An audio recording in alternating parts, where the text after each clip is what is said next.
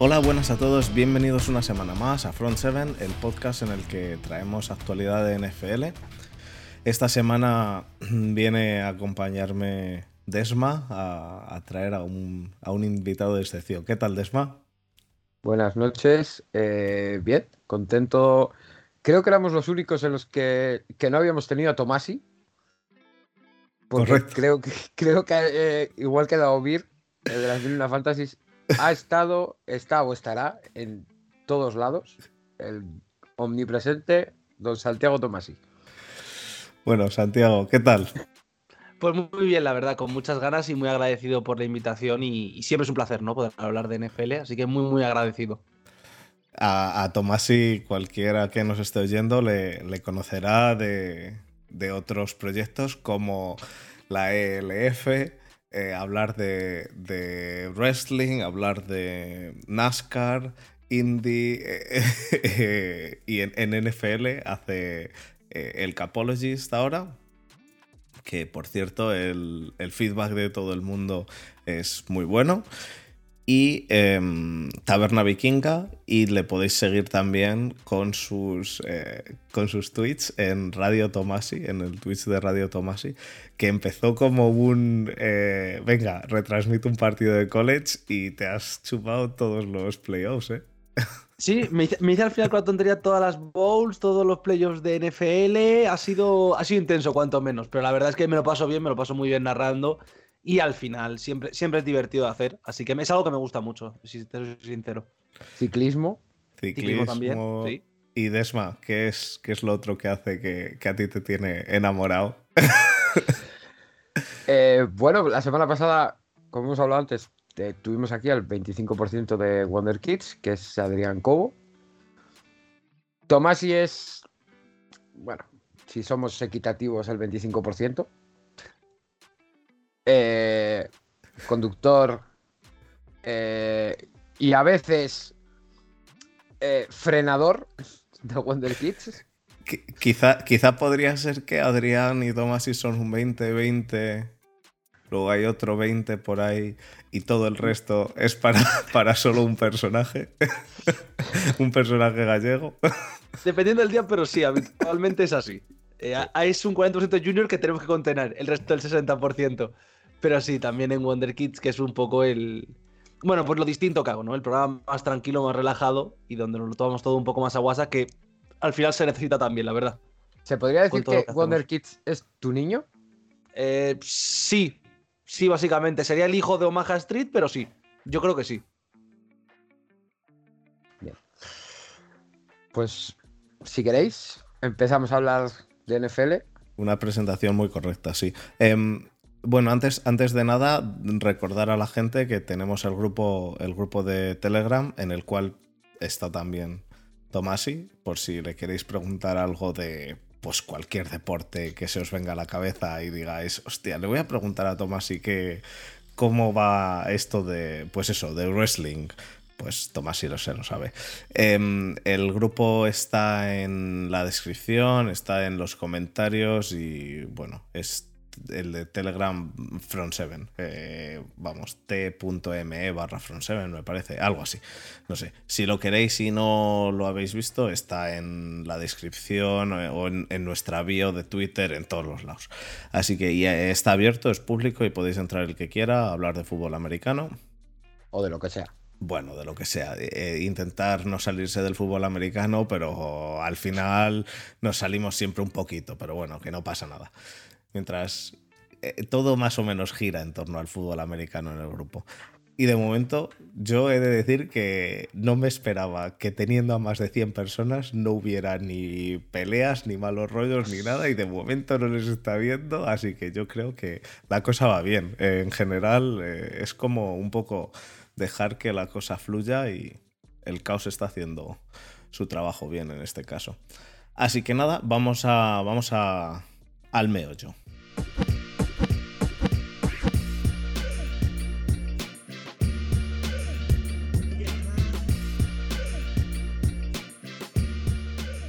Bueno, pues para empezar, eh, la semana que viene y la siguiente vamos a hacer eh, draft.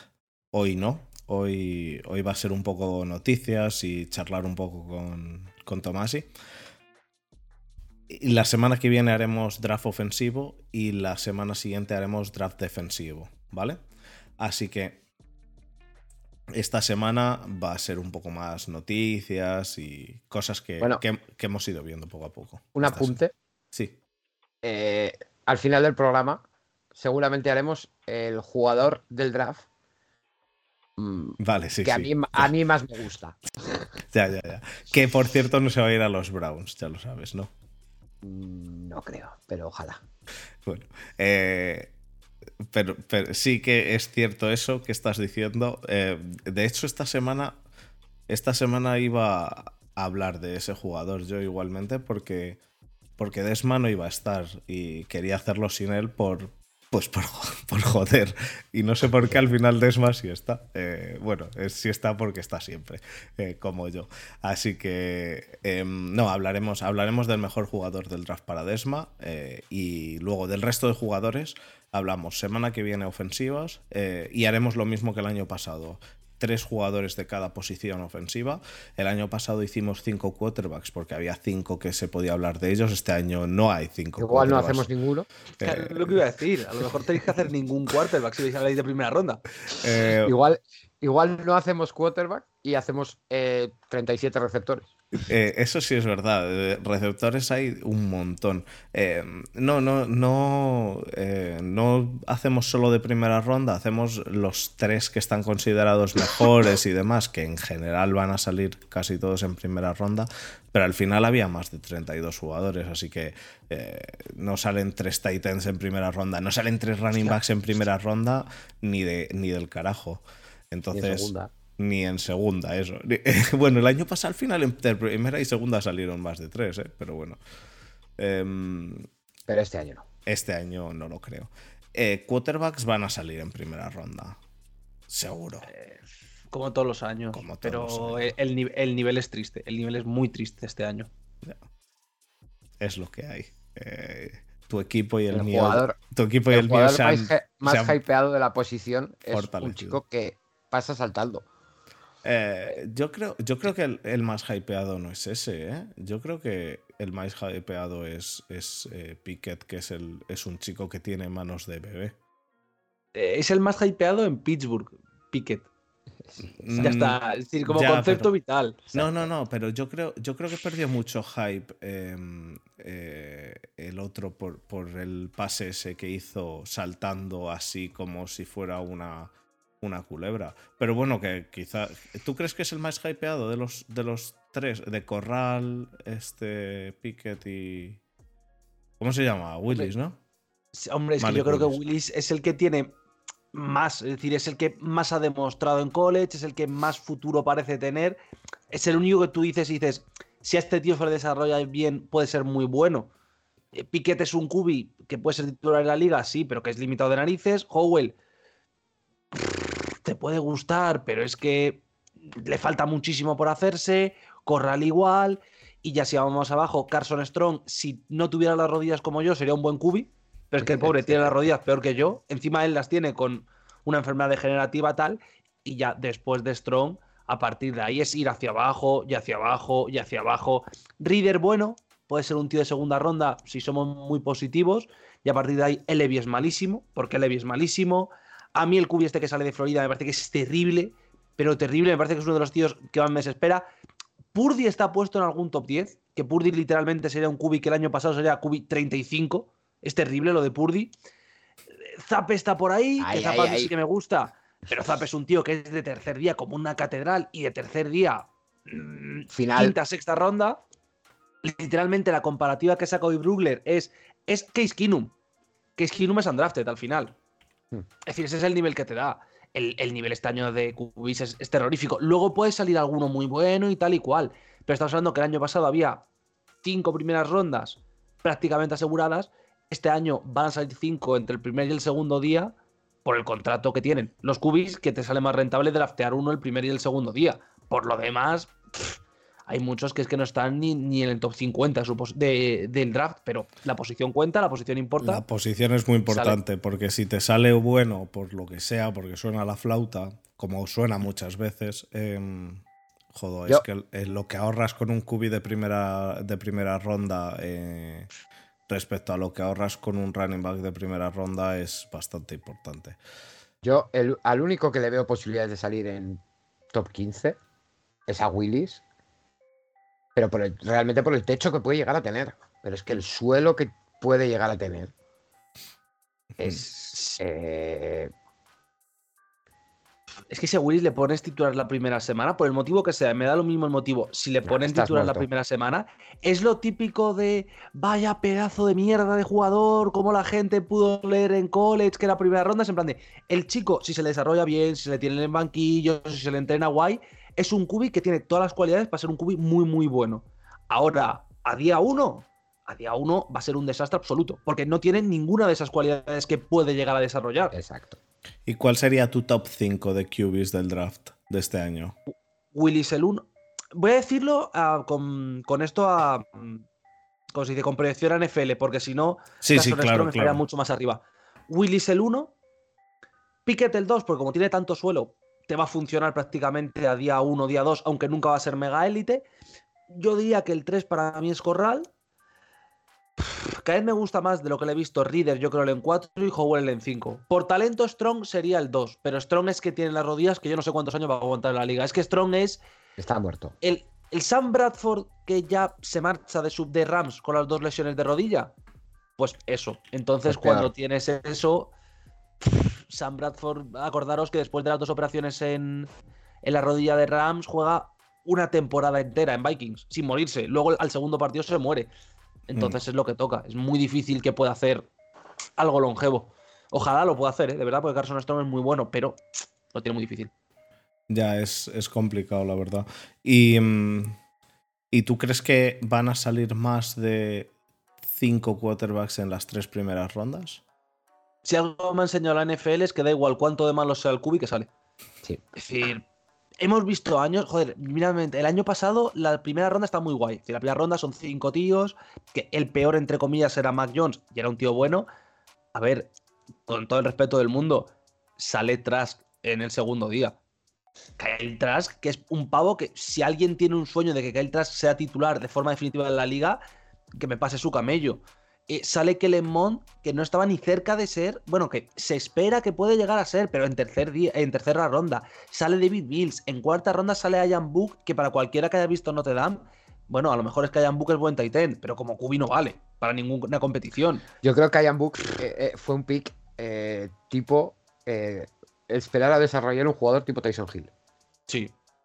Sí, porque si esperaban un Kubi, no se han buscado, pero vamos, eh, por así decirlo, en 2020 Jalen Hurts sale en segunda. Jalen Hurts no está catalogado de segunda ronda. Si nos vamos un año más, para atrás, igual. Yo creo que no hay prácticamente ningún año que no salgan cinco cubis entre los dos primeros días. Y da igual el talento que haya en la posición, el talento que no haya, etcétera, etcétera. Eh, dos, dos, preguntas. Bueno, lo primero tenemos, tenemos a Javier Gil en el, en el directo oyéndonos que, que bueno, eh, me imagino que estaría muy contento con lo de Trask porque junto al resto de jugadores que eligió Tampa el año pasado en el draft, hizo junto a Jesús y a otro compañero de, de Bucks eh, España eh, un podcast ad hoc en el cual básicamente solamente echaron mierda sobre, ese draft. Sea como sea, de, los, de los QBs del año pasado ya que hoy venimos un poco a improvisar, de los QBs del año pasado, los cinco que salieron en la primera ronda, ¿en qué orden los pondrías tú después de haberlos visto jugar en, en NFL y teniendo en cuenta el equipo en el que juega cada uno? Porque es importante que Trevor Lawrence, a mí me parece que juega mejor que otros, pero juega en un equipo bastante peor que el resto. Hombre, a ver, aunque, aunque han fichado a Kirk, así que se han gastado todo en Kirk. Es lo que te iba a decir, que es que si fusiéramos por equipo, tú dices Mac Jones, porque Mac Jones jugó muy bien, pero Mac Jones llegó a un sistema muy definido. Para mí, por talento y por cómo me gustaban antes del draft, no voy a mentir. Trevor es el 1, Fields es el 2, Wilson es el 3, Jones adelantado a Lance para mí es el 4 y Lance es el quinto. Ahora mismo, con lo que hemos visto. Eh, Mac Jones parece que tiene un suelo muy claro en la liga. Justin Fields veremos con qué coordinador cae, porque lo de Chicago y los Cubis es una puta pesadilla. Trevor Lawrence ha estado en una experiencia que no le deseo ni a mi peor enemigo, llamada la experiencia Urban Meyer, y Taylor no lo hemos visto en campo. Zach Wilson está en Jets, que son Jets. Entonces, ese sería mi orden, yo creo. Y preguntaba antes Javier Gil eh, qué puesto le pondría atrás que este año el draft. Seguramente sería el cuarto o el quinto en el listado. Eso ya solo con eso ya estoy ese es el nivel. el nivel de esto, exacto. Ese es el nivel. O sea, para este año, para el draft 2022, le pondrías el cuarto o quinto QB. Sí. Es más, este año es el típico año donde, por cómo está sentado el draft y por cómo se hace todos los años, alguien en el pick 28 29 estaría, no, a lo mejor pillamos atrás para darle el quinto año tal. Y tras que es un tío que es literalmente tiene en la cara, va a ser suplente durante 10 años en la liga y a lo mejor juega dos de titular. Ya está. que no está mal. Exactamente. No está mal, pero no es un cubo titular de la NFL.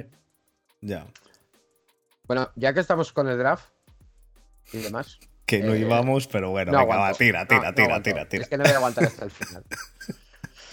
eh, mata a Isa. Uf. Ese es el, jugador favorito de Desma. Y como no vamos, como no es. Eh, bueno, para los que nos estén oyendo y no sepan quién es, es un Panther. Como no es ni jugador. No, eh, te debo de cortar, Fer. No es un Panther. Vale, es el es Panther. El Panther. Vale, vale. Es el Panther. Es un Panther que es kicker. Eh, También. Es, todo, pero es, juega en equipos especiales y como no es ni jugador ofensivo ni defensivo, no vamos a hablar de él ni la semana que viene ni la siguiente. Entonces, eh, Mataraiza. ¿Qué opinas, Santiago? Para mí es eh, tirando skill positions, o sea, un QB, eh, wide receiver, eh, running back. Para mí es la mayor arma ofensiva de la liga, que va a entrar en la liga.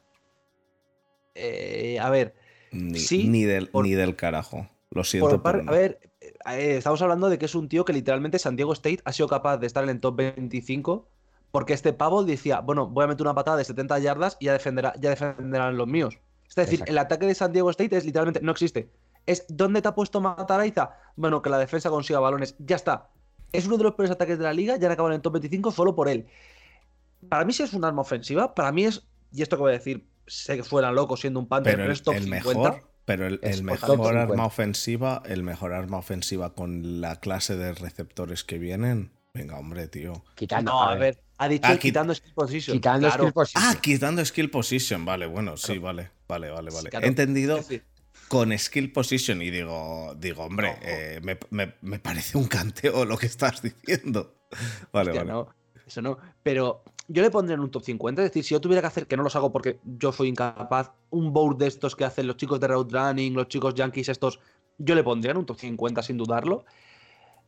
Y el tema con Mataraiza es lo de siempre, es el valor posicional que tiene un Panther. ¿Dónde le van a escoger? Que al final es el gran debate que tiene. Para mí es un top 50 por talento y yo le cogería con un pick de tercer día. Es decir, con una primera con, con, un cuarto, con, con, la cuarta ronda, sí. Es que coger un Panther en el top 100.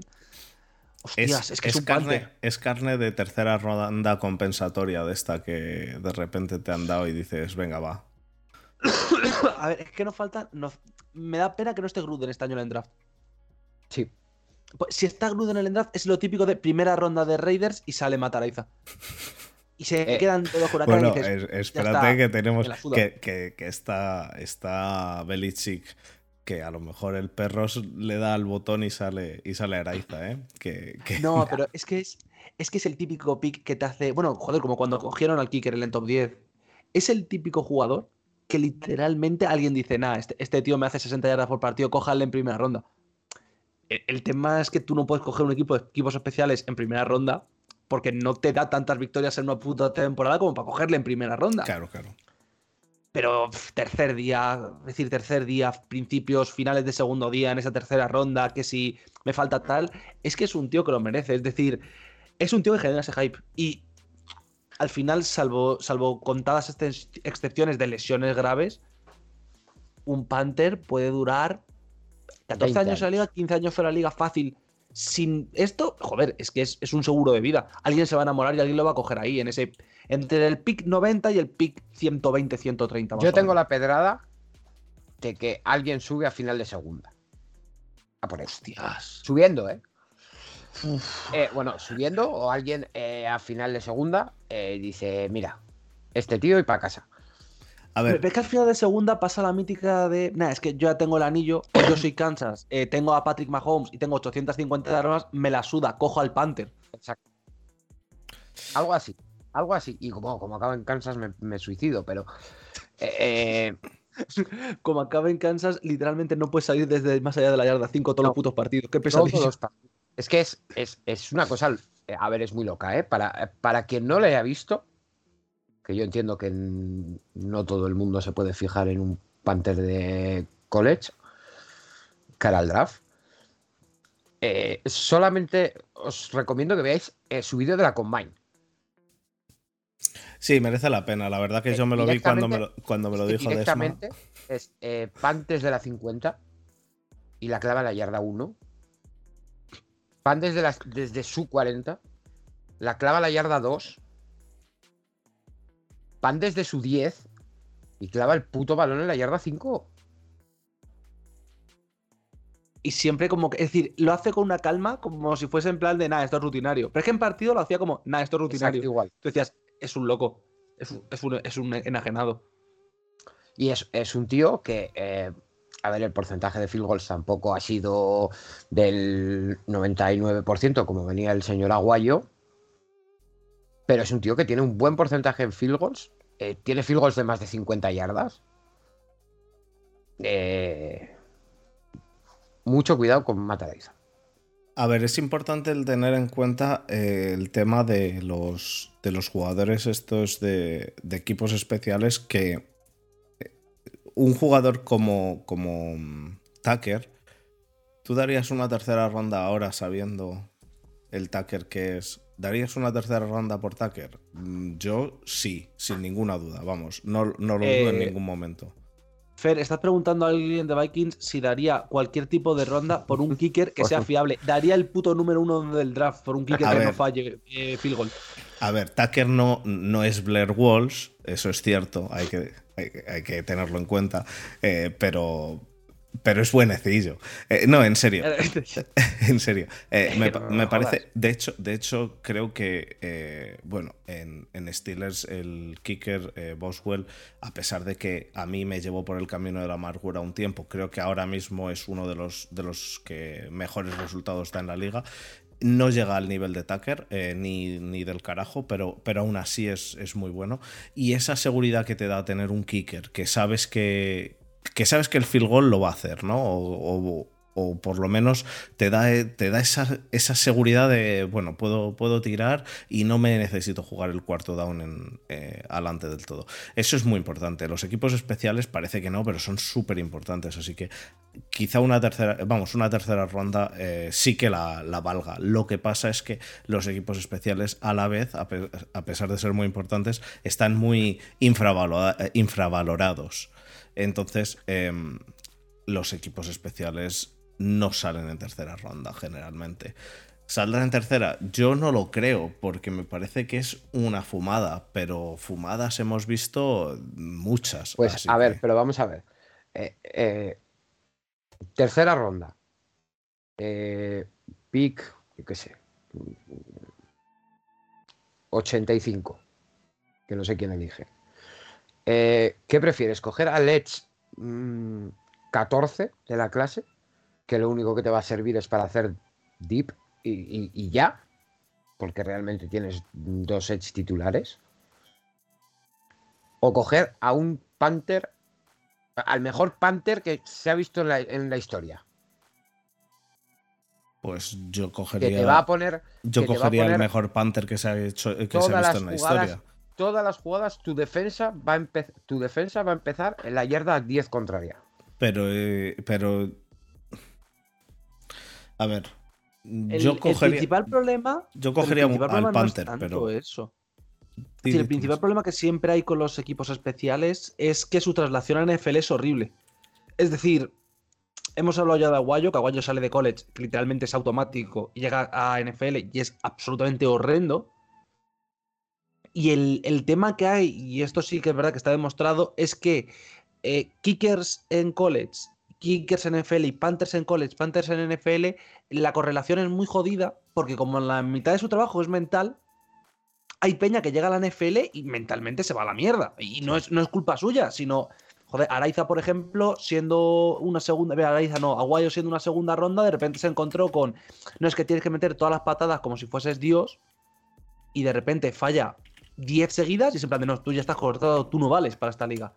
Eso a los Panthers también les pasa. Por eso nadie se arriesga tanto. Porque si tú coges a un tío en tercera ronda y de repente falla tres pants seguidos, los tres primeros pants, literalmente Araiza es un bust que va a salir en todas las portadas de ese sitio de hemos perdido una tercera ronda en este inútil, la hemos cagado, el Sí, general hecho- manager es un cabrón.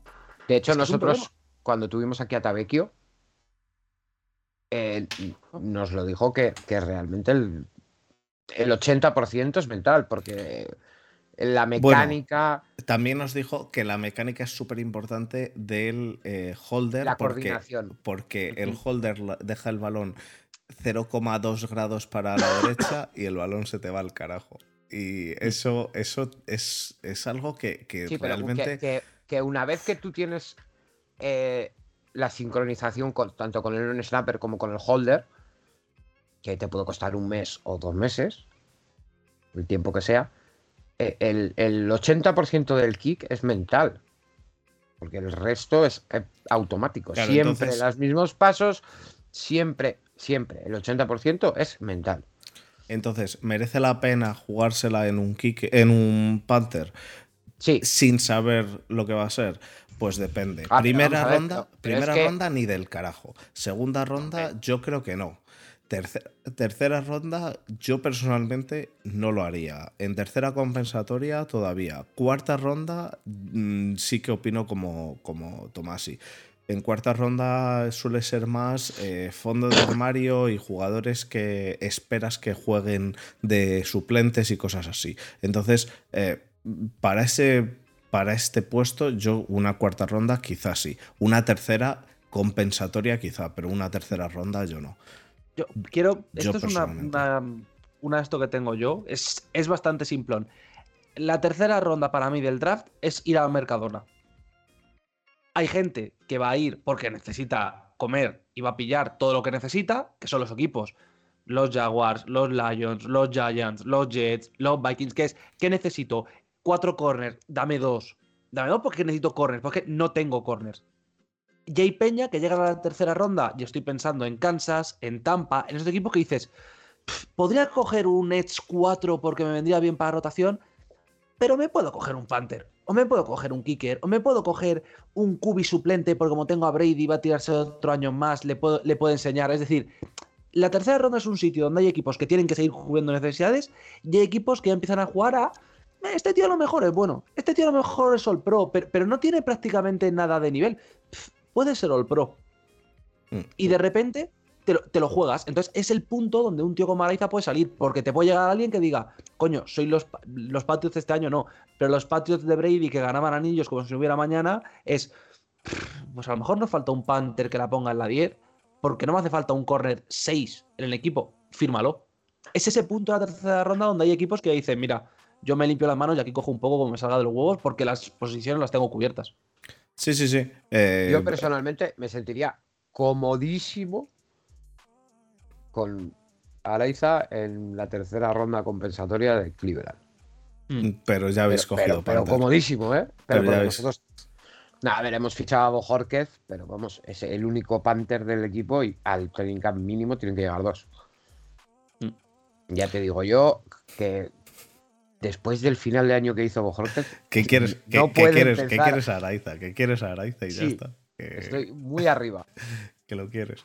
Em, bueno, eh, pues algo más de Araiza, Desma, aparte de que como, Que es como, guapete. como se venga a los Steelers te destroza la vida, o a los, o a los Ravens. Tú imagínate que se van los Ravens y que tienen al Kicker y al Panther. Tú imagínate. Nos destroza la vida. Em, Eh, nos dice Javier Gil que gran charla de media hora de Panthers. que ningún podcast hace eso, es cierto. Pero bueno, este año, este año lo merece porque Desma está muy arriba, muy arriba. Em, de hecho, te fuiste de, vacaciones y me dijiste, oye, me voy de vacaciones, eh, pásame sí, sí, me vi, nombres de jugadores de college para... Y le dije, toma, Araiza. Me, vi 30, me vi 30, 30 prospects en los aviones de ida y vuelta y, eh, y a Araiza porque Desma me lo dijo. Y, y, es cierto, es muy bueno. El problema que yo le veo es ese. ¿Cómo, cómo va a trasladarlo esto a la NFL? Como no funcione, pues eh, una tercera ronda compensatoria todavía, una cuarta todavía. Pero como te jodan una tercera ronda normal, uff, a veces duele eso, tío.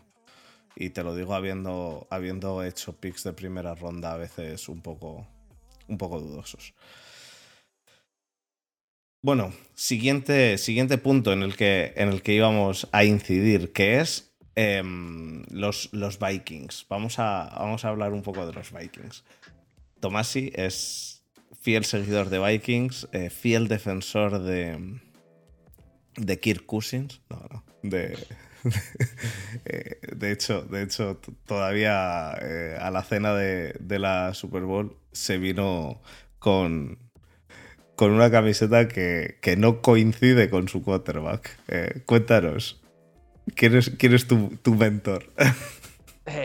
yo, soy, yo soy de Kirk, no, creo, no creo que vaya a sorprender a nadie con esto, que yo soy de Kinum.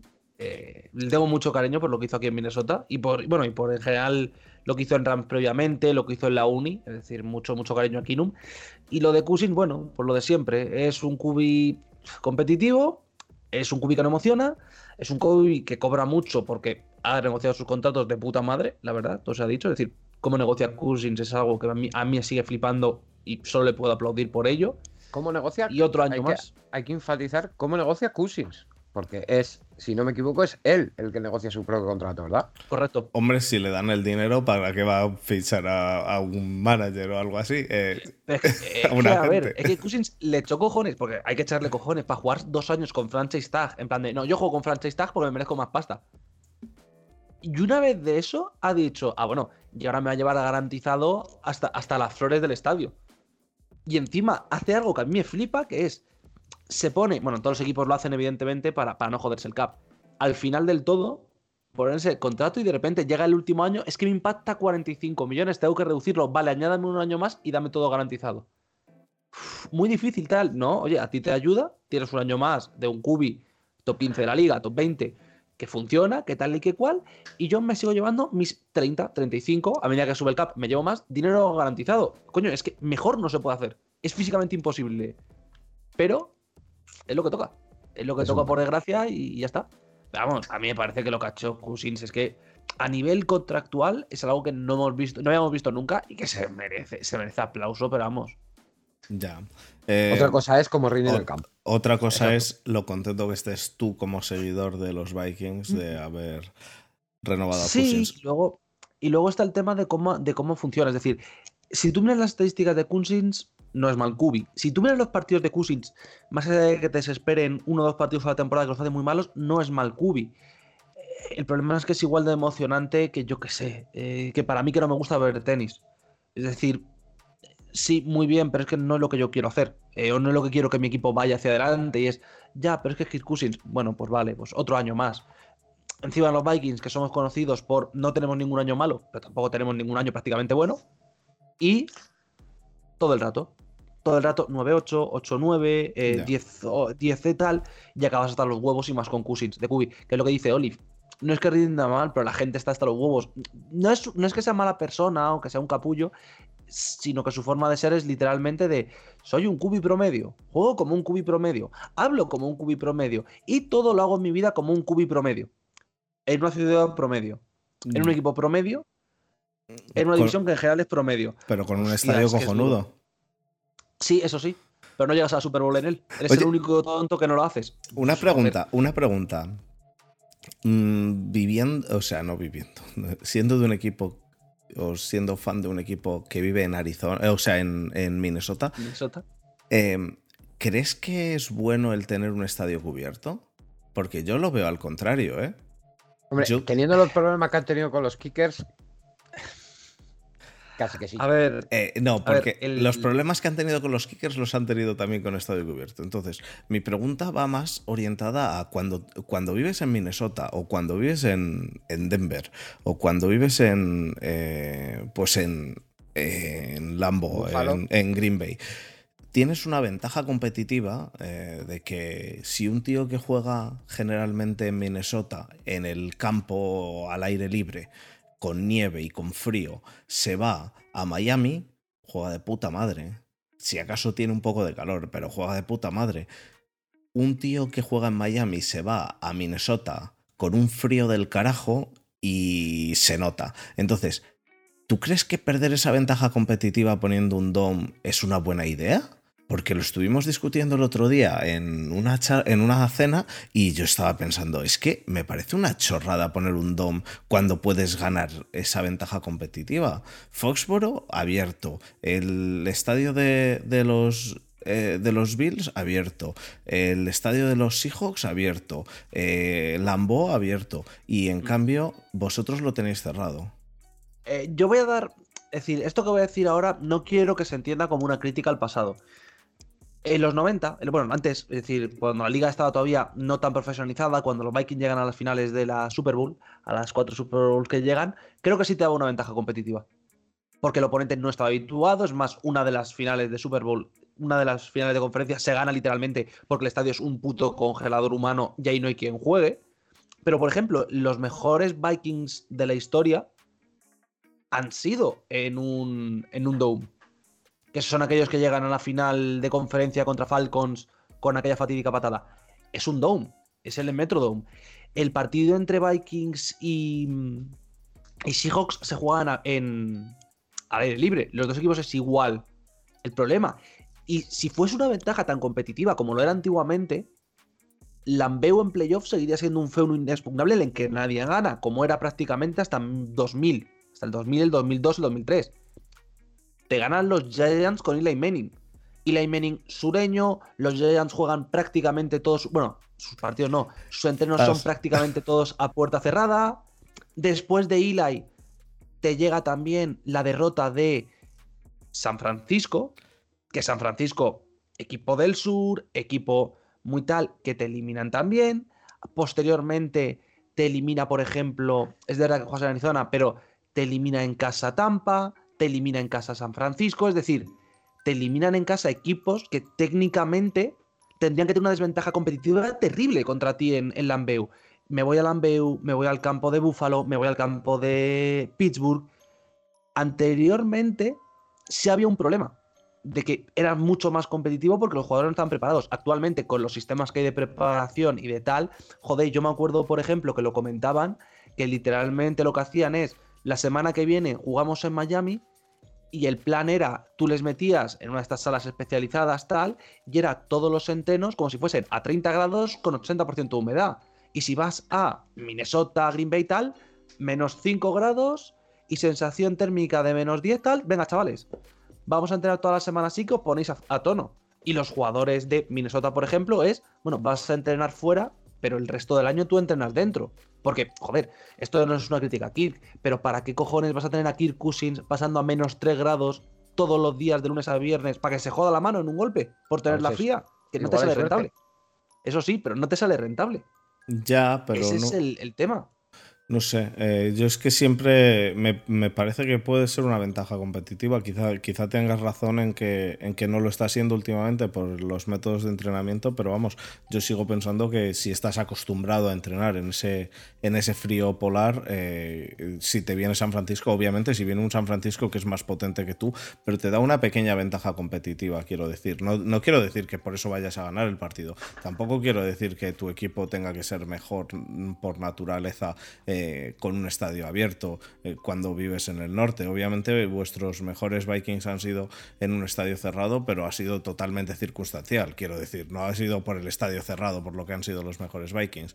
Igualmente, Y al revés. Igualmente, en la patada no creo que la, que la fallase o no la fallase en función del estadio abierto cerrado o lo que sea. Eh, Hostia, mira, eh, yo me voy a cagar en los muertos de Blair Walls hasta el día que me muera. Porque es así, me voy a cagar de hasta el día que me muera.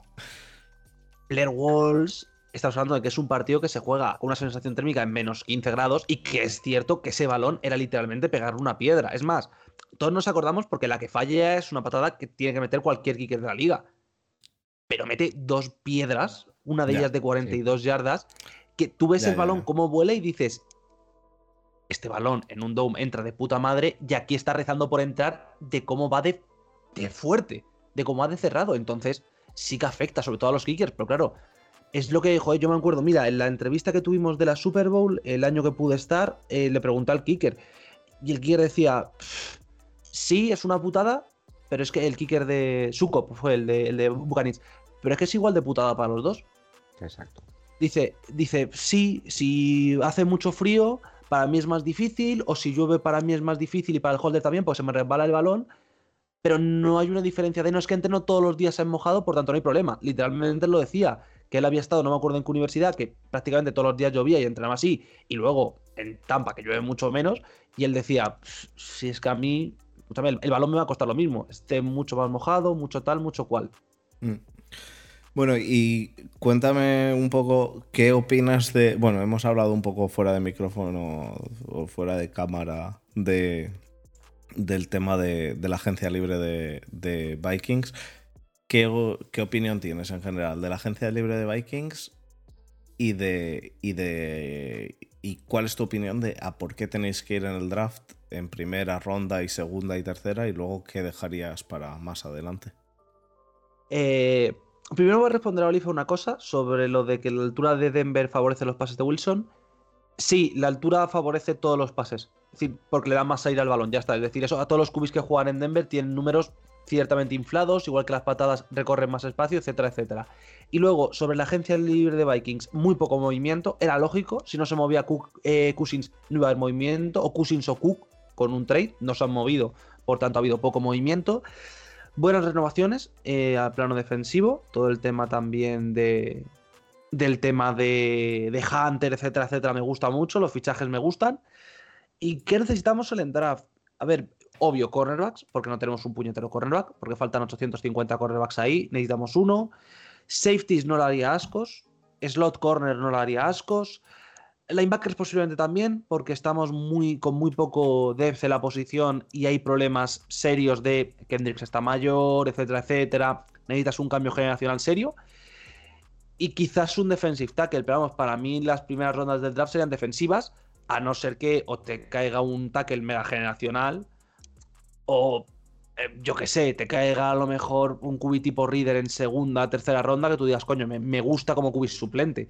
Pero si no, lo lógico sería ir eso, defensa sería corner, sería linebacker, sería edge. Y luego a partir de ahí, pues por ejemplo, reforzar la línea, obviamente, que se necesita reforzar la línea ofensiva, reforzar el tight end, que se puede necesitar un tight end 3 y 2 prácticamente. Es una muy buena clase de receptores, puedes encontrar un receptor 3 de mucho nivel, pero eso ya es lo típico de tienes rondas de cuarta, quinta, sexta ronda, pilla jugadores buenos. Pero primera, segunda, tercera, corner, linebacker y si sobra alguna pieza o defensive tackle lo he hecho.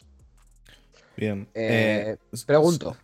Solo, espera, solo, solo quiero anotar una cosa, porque, joder, ya que soy ingeniero de aviones, tendré que decirlo. No es que le dé más aire al balón estar más alto, es que le da menos aire. Es que hay menos aire y por lo tanto menos resistencia. Eh, lo siento, el ingeniero dentro de mí tenía que decirlo. Es necesario, que esas cosas yo siempre soy capaz de A, hacer. a más alto, a más alto, menos, menos aire o menos eh, presión y menos resistencia. Y por eso los aviones eh, vuelan bastante alto, para que haya menos resistencia. Desma. Después de tu mierda. eh, escuchando perdón, a Tomás. per- perdón por haber estudiado. Exacto. Te falta calle.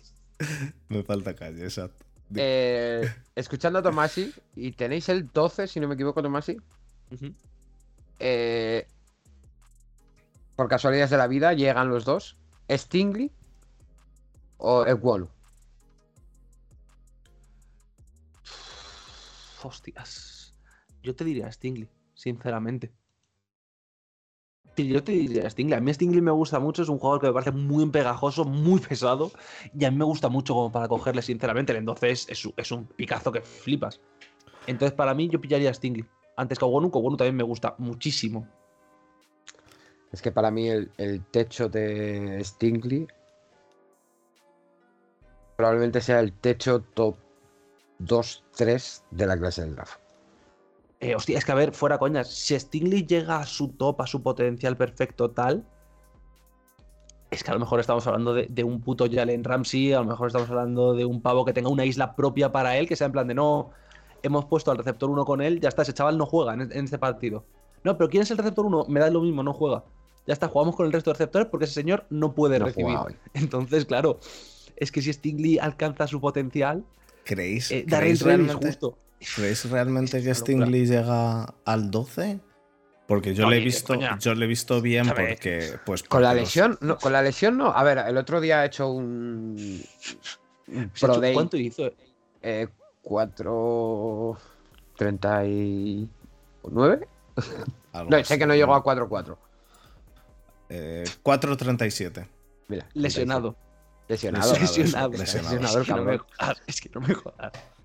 Eh, para mí, saliendo de. Es que el, año en el que LSU sale campeón. Eh, es que ese año de Stingley, para yo es lo más heavy que he visto en, college a un corner. Ese año Stingley, literalmente tú le podías poner con, con dos jugadores que decía: si hacéis rutas que tengan un rango de 10 yardas, lo paro. Es que podía hacer eso, es que era una puta locura. Es que este tío tiene una, tiene una cabeza y una forma de jugar que tú lo ves y dices, si este pavo en NFL no se le pira la pinza, eh, no tiene movidas fuera del campo y cae con un tío que sepa usarle, con un buen coordinador defensivo, es que es un pavo que dentro de dos años es All Pro y nadie se sorprende. Literalmente nadie se sorprende. Y apetece, sí. Que había días en el SU que decía que hoy no le apetecía jugar. Pero si este pavo juega su potencial, en dos años creo que es All Pro y, con la chorra además. Y Yo creo que, el problema que puede llegar a tener en cuanto a lo de que le apetezca es que caiga en un equipo eh, de tres años seguidos, 4-13. Y que al, segundo o tercer año ya me chico. Que os den por culo a que os quedáis y pida el trade. Y acabe rebotando por la liga. Pero vamos, el techo para mí, es top 2, top 3 de esta clase. Eh, vale, eh, Darwin Cook. Hmm. ¿Qué pasa, eh, a, Desma, le gusta mucho decir un nombre y quedarse callado. a mí Dalvin Cook, yo creo que no lo vamos a traspasar porque no hay una oferta del precio que es Dalvin Cook para Vikings. Es decir, Vikings está en ese punto donde si te llega una oferta de una primera por Dalvin Cook, encantado de la vida, eh, muchas gracias Dalvin por tus servicios, te piras, pero si no llega estamos contentos de tenerle. Entonces yo creo que si no ha, si ha llegado ya y no ha llegado una oferta tampoco tocha por McCaffrey, nadie va a ir a por Dalvin Cook. Ahora, si el draft, yo qué sé, se te plantan. Es que no voy a decir los Jets porque es un top 10 y evidentemente un running back por un top 10 es que me compro una expresión, pero me la pela quién coño sea. El, el running back se va traspasado. Ya está. ¿Y si es por el 35? Es que ahí los Vikings a lo mejor tienen más dudas. Es decir, yo creo que ahí habría muchas más dudas de no vale, es decir, vale un poco más, queremos una primera del año que viene más que eso. Entonces yo creo que pueden tirar y no me sorprendería por no traspasarlo. Pero yo creo que si, por ejemplo, es, mucho decir, te llegan los Kansas con el 30, dices, encantado. Y dice Olive que con el 35 cogemos a Boyen Mafe. Boyen Mafe del 28 no pasa ni a todo alcohol. Eh, entonces, ese es el tema. que le tienes, tienes que traspasar la primera ronda por un, por un quinto año. ¿No te gusta Mafe, Desma? No, lo tengo fuera de primera. Es que todos los mocks. Es que se me cae. Como alguien que ha visto a Minnesota, lo peor es que estoy de acuerdo con Desma. Se me cae es que yo soy de Minnesota, ¿vale? De, universitaria. También, Mafe está en la primera ronda, igual que Falele, porque tú le ves físicamente y dices, este tío tiene que estar en primera ronda. Falele, evidentemente no, porque no tiene las cualidades. Pues este tío estar en primera ronda. Tú le ves en campo y dices, una olla, este tío es primera ronda. Exacto. Una olla. y va a caer en primera ronda, porque, porque la NFL es así, pero es que es eso. Yo creo que, siempre va a haber alguien, algún iluminado que se crea más listo que nadie y diga, es que a este tío en Minnesota no lo han sabido usar. Ya lo voy a coger yo, que soy más listo que nadie, y, y le voy a enseñar a jugar. Y en dos años estará en un Walmart. Tanto no, pero sí, va a ser, va a ser el típico jugador de primera ronda, este tío va a ser la hostia dentro de tres años, suplente del suplente. Ya está, es así. Y por cierto, comenta Yasuk lo de Falele. Para aquellos que no hayáis visto a Falele, ¿vale? Para aquellos que vayáis a ver tape, es un guard que es literalmente cuatro veces un guard normal, ¿vale? En altura y en peso. Que es un pavo que le trajeron a Minnesota en plan de, jaja, este tío es muy grande, no tiene ni puta idea de qué es el fútbol americano y tiene solo tres años de, de saber qué es el fútbol americano. Ya no de entrenar, de saber qué coño es el fútbol americano. Spoiler, el tío, el tío moviéndose es ultra limitado, no sabe prácticamente de fútbol. ¿Cuál es el tema? Ese pavo, en los tres años que yo lo he visto en Minnesota, ha pasado de ser, es muy grande a, hostia, se acaba de llevar al que tienen por delante puesto como si no hubiera mañana. ¿Leer que tiene que ir a por el Edge? No. ¿Pero que al que tiene delante lo mata? Sí. Sí. Es decir, ya está. Su concepto Eso- es, tengo un tío delante, va al suelo. Eso pasa, que- va al suelo. pasa sabes con que va a salir muy segundo día. Eso pasa, eso pasa con guards que acaban siendo muy buenos porque aprenden a leer y, la- y el físico el físico lo tienen. Entonces, a mí no me parecería mal, ¿eh? Vamos, a mí ojalá, ojalá en los Steelers tener un tío de esos que te tire Va a salir el segundo delante. día y esperemos, por el bien del chaval, que, que alguien diga eh, no va a jugar mínimo este año. Ya veremos el siguiente. ¿Por qué? Pues porque como lo saquen al campo, el pobre Kubi que esté detrás, No, pero, pero, pero a lo mejor que salga, que salga en rotaciones en las cuales salga solo o salga en jugadas que, que estén en la end Formación zone. jumbo. Eso eh, sí. Y que, Sí. que- que salga para hacer, para, para hacer jugadas de carrera claras eh, o, o para vamos, ponerse, es- eso es muy sencillo. para ponerse eh, con Marshall eh, Lynch en- detrás y que. En ese tipo de jugadas, eh, cualquier running back se le cuelga de la, de la chepa Exacto. Y a correr para adelante. y él lo, y, y él lo lleva para adelante. Dos o tres yardas. Le lleva como el, di- como el monico. Eh, ¿Vosotros os acordáis de Perry de Refrigerator, el touchdown que mete? Mm. En la Super Bowl. Eh, a Falele, literalmente, ya lo han usado en Minnesota así. En plan, en la bowl es balón en la 1, niño, corre. Corre al defensive tackle le mandas a Cincinnati y al defensive tackle le mandas a Cincinnati. Entra directamente recto. Pues para eso también te vale. Y Pues no ya está, de, de fullback. De fullback. también te vale. Perfecto. Em, ¿Y qué, qué más de Minnesota? ¿Algo más de SMA que quieras preguntarle a, a Tomasi? Pues vamos. Eh, sí. Solo una cosa. Eh, imagínate que Cousins ha firmado por dos años más. Técnicamente es este año que viene, seguro. Y el que viene puede ser traspasado, pero tiene no trade clause, pero pinta que puede volver a ser re- renovado un año más para evitar el impacto de cap. Sin, Puede salir el año que viene, puede salir. No es fácil, pero podría. si- sin Cousins eh, al draft o un quarterback que ahora mismo esté en paro, que, que, que- Garópolo, quieres decir. Estás, No, estás, bueno, yo, estás yo estaba hablando de pensando más en Garópolo. Mayfield, pero Estás, pensando- ah, estás, estás tratando de venderle a Mayfield a los, a los que vienen a hacer el podcast con nosotros. Pero, sí, pero nadie Pero- pica. pero ¿cómo eres tan sinvergüenza? Eh, No, por- pero me por refiero, partes, eh, porque ha habido. ¿prefieres, un QB a desarrollar o, o l- la estrategia Colts, que es eh, Philip Rivers, Carson Wentz, eh, Matt Ryan, a ver si alguno me sale decente y me lleva a...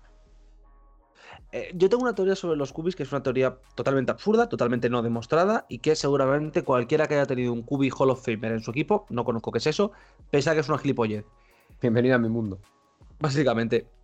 Mi plan es. Bueno, yo bueno, bueno, tener un espera, espera, titular Desma. medio decente. Tu mundo es medio tener. decente. Tu mundo de ESMA es tener ahora mismo a un QB que puede ser Hall of Famer, ¿eh? Sí, pero, pero en, en la, en la cárcel de Houston. Eh, es otro tipo de Hall of Fame. El, el tema es, los Vikings ahora mismo tal y como están, yo personalmente hubiera traspasado por Kinum, esto lo sabe cualquiera que me conozca, pero me vale Kinum, me vale Fitzpatrick, me vale Bridgewater, un QB de transición de toda la vida. Y vas al draft del año que viene, que si todo va bien, pillas QB, y si no, pues oye, te tiras con este que no es malo. Por ejemplo, comenta Jasux de irme con Ryder. Si te sales con Ryder en primera ronda, yo pienso que los Vikings son imbéciles y que han hecho lo mismo de Christian Ponder.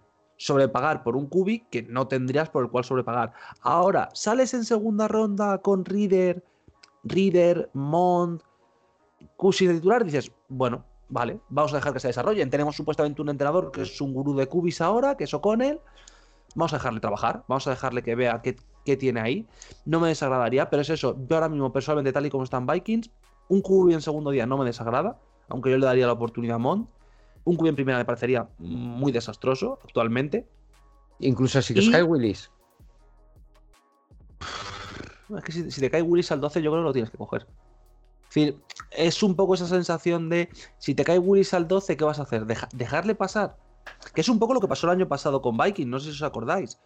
Eh, Vikings el año pasado se estaba lamiendo, se estaba relamiendo todos los días con está cayendo Fields, está cayendo Fields, está cayendo Fields, cogemos nosotros a Fields, que es cuando salta Chicago por delante. Y nos pasa justo en, es- en esas posiciones. Pegan el hociquito. Sí. Es que además, literalmente, pues nos va a joder los próximos años la división como si hubiera mañana. Si te cae en tu equipo de puta madre, pero no vas a subir a por él, entonces es un punto donde tú llegas y dices, pues no, no le va a coger. Tampoco, tampoco me emociona, pero no va a cogerle. Y yo creo que ese es el tema. Salió, salió, yo por lo menos no le Fields, cogería. salió Fields justo antes de Minnesota, no, salió Fields bastante antes de Minnesota. Minnesota llamó para subir Ah, vale, vale, vale. a, si la memoria no falla, espérate, te voy a mirar quién fue el pick, porque fue después. Es decir, eh, cogieron, eh, eh, coge Chicago el 11. Vale, supuestamente Vikings tenía el 14.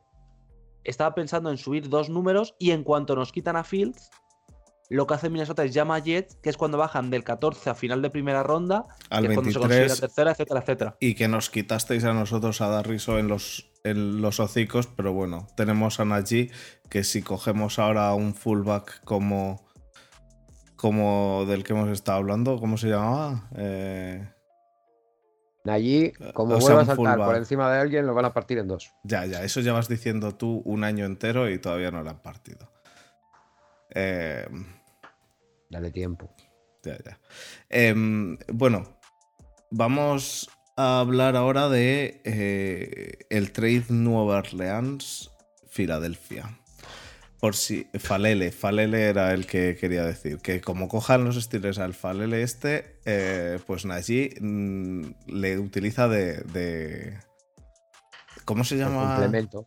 ¿Cómo se llamaba? Eh, de potro. El potro, lo de saltar al potro, pues lo utiliza de potro. Y a tomar por culo. Em, el- los, los Saints y los Eagles han hecho un, un trade de rondas de draft este año.